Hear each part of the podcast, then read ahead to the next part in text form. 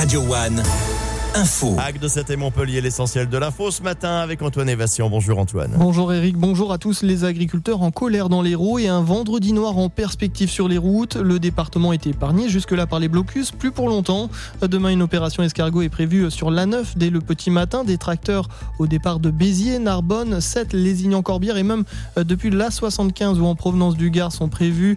Les agriculteurs prévoient de rallier donc la préfecture dans Montpellier. Belle pagaille en perspective, prenez vos dispositions. Gabriel Attal a lui prévu aujourd'hui de réunir les ministres de l'Agriculture, de la Transition écologique et de l'économie.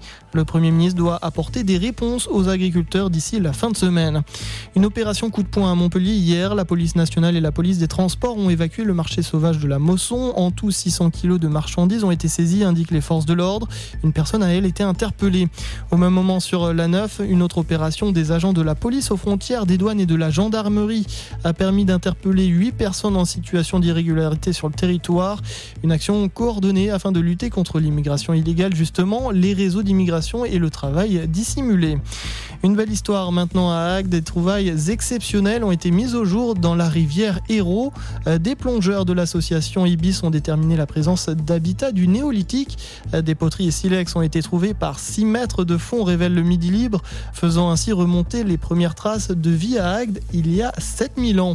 Les sports et la Coupe de France. Montpellier est allé chercher sa qualification au stade de Maubeuge contre l'entente Feignet-Salnois hier. Direction les huitièmes de finale pour les footballeurs montpelliérains. Victoire confortable, 0 à 4 pour le MHSC. Un mot de l'Euro de handball, assuré de terminer premier de leur groupe, les Bleus ont battu la Hongrie 35 à 32 hier soir. Ils terminent le tour principal de la compétition en étant invaincus. Les Bleus joueront donc la demi-finale, ce sera vendredi contre la Suède. Voilà pour votre info, très bonne journée sur Radio One. Merci beaucoup Antoine. Antoine, revenez nous voir dans une heure pour l'essentiel de l'info que vous retrouvez. Je vais y arriver, je vais mourir en podcast sur radioone.fr.